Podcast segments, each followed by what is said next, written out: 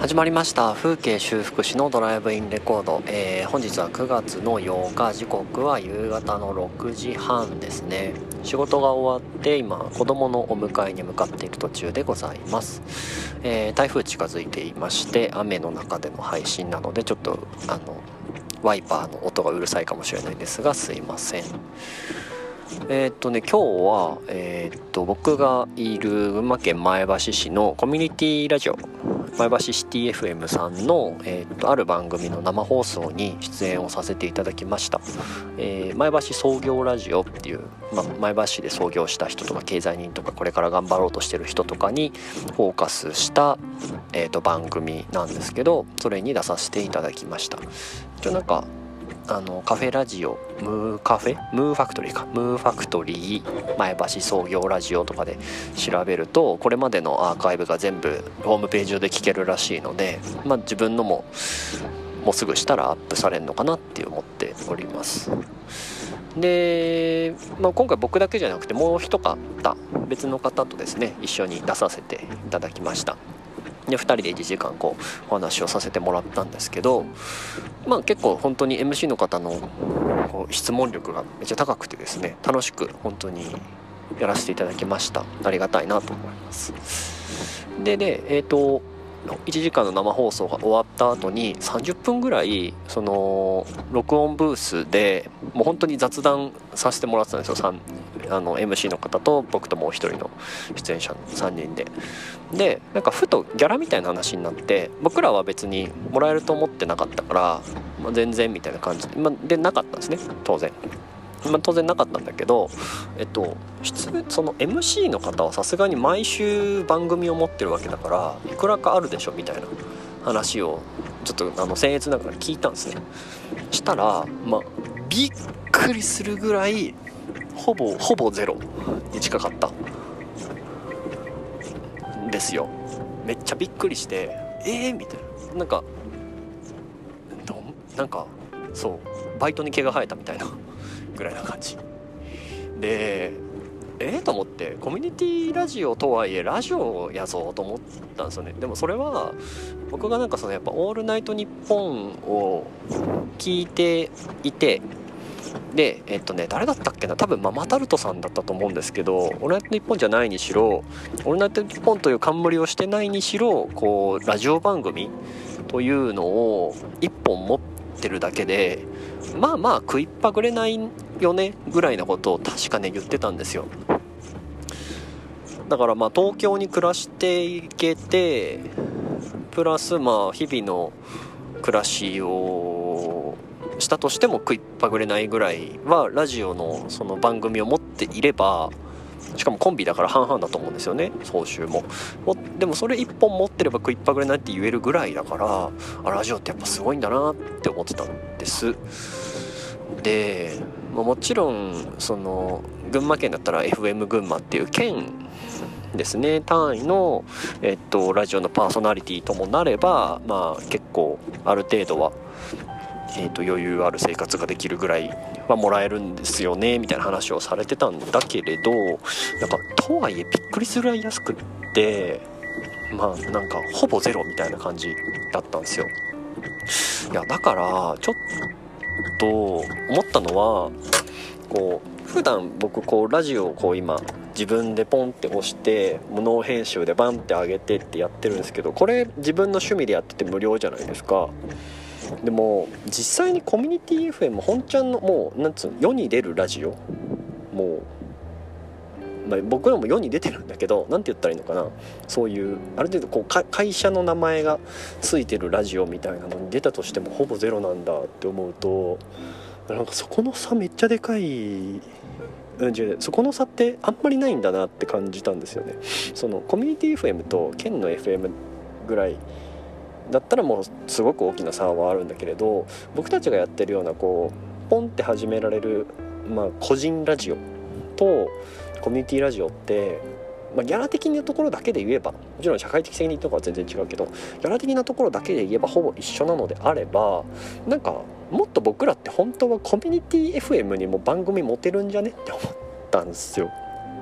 なんかだってほぼゼロなわけだから。でこの個人ラジオもほぼゼロだからギャランティーだけで考えたら、まあ、同じじゃないですか。出れるので言ったらね。なんか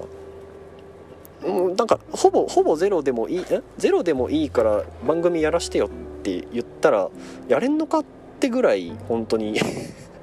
少なかったからまあそそういうもんなのかもしれない。僕が今日すごく驚いたからってだけなんですけど。なんかそそんなに安いんだったら出れるやんみんなって思いました。純粋に。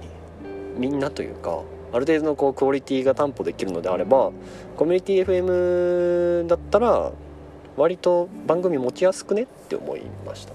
まあ、そっから何て言うんでしょうレベルアップしてというか誰かにこう、まあ、周りのリスナーさんとかから認められて実際にそのなんか県のやつだったりまあそれこそあるいはネットラジオね番組も出してもらうみたいななんかそういう風になるかもしれないけどなんかもうそうでもなったらそれはそれで一個仕事になるわけだしなんかなんて言うんだろう。とはいえやっぱ個人ラジオで発信してるのとそういう街のコミュニティ FM の電波を借りて出してるのってもちろん届く層は違うじゃないですか。ね、広がり的にもなんか僕の個人ラジオがよほどいい内容でそれこそ古典ラジオさんみたいな感じとかね超相対性理論とかあれなんかめっちゃいい内容で個人ラジオでバーって出してるだけでもいろんなファンがついてあのーっていうのであれば全然ね関係ないんだけれど僕みたいな無名なただラジオで話すことが少し、えー、と好きな聞くことが好きなやつだったら逆になんか友達何人かとコミュニティラジオで番組持って発信した方が早いとこそういうのが仕事になるんじゃねっていう気がちょっとしたっていう話ですね。別にあの何か持ちたいとかってわけじゃないけどえ持てそうじゃんそれならっていう可能性が見えたっていう話ですこれもちろん前橋に限った話なのかもしれないし僕は他のコミュニティ FM のそういうの知らないしその今回のパーソナリティさんだけそういう感じなのかもしれないし全然汎用性のあるしあの汎用性というかこう一般的な論理じゃないとは思うんですけどなんかちょっとこう希望が見えたというかあそういう道も実はあるんだなって思ったっていう話でした。なんかね具体的に誰か友達と組んでやるとかっていう予定は全くないけれどうん意外といけるかも。コミュニティ FM コミュニティ FM で毎週帯持ったらなんかなんかわかんないけどなんか面白くないですか？なんか良くないですか？わかんないけどなんかいいいいと思うんだよな。わかん何がいいんだろう。社会的にこう認められた人みたいな感じがするっていう感じですかね。うん。ね。だから結構おもろいなと思った次第です。でなんか実際に今日僕そのラジオの中で、まあ、僕のこう経歴みたいな話をさせてもらってで社会人になる前にバックパッカーは僕2年ぐらいしてたんですけど、まあ、海外の話とかできる人がなかなか少ないっていうのであもうなんか栗原さん来月から1個帯持ってその海外の話毎回する番組やりましょうよみたいに言ってくださったんですよ。でなんかえなんかそんな感じでできんの？って思って結構ガチガチめなのかほんなんか嘘なのか分かんないけど少なくとも本当にできそうなぐらいのテンションで聞かれたから結構びっくりしましたね。そのぐらいのテンションでラジオ番組って本ちゃんのやつ持てるんだって思いました。だからねあの樋口塾最近僕顔出せてないですけど樋口塾の皆さんぐらいのレベルレベルっていうんですか、えーと、クオリティだったらみんな各町のコミュニティ FM 取れんじゃね？って気がしましたね。なんか樋口塾の塾生でこうやっぱラジオの話す練習してるから僕みたいなんじゃなくてもっちゃんと iPhone 作りもできるし編集もできるっていう人たちが皆さんいらっしゃるじゃないですか。そうあの樋口塾の皆さんがそれぞれの町でそれぞれのコミュニティ FM で、えーと、番組持ってたらなんか面白そう。なんかいつかそれでこう街を越えたコラボとかねできたら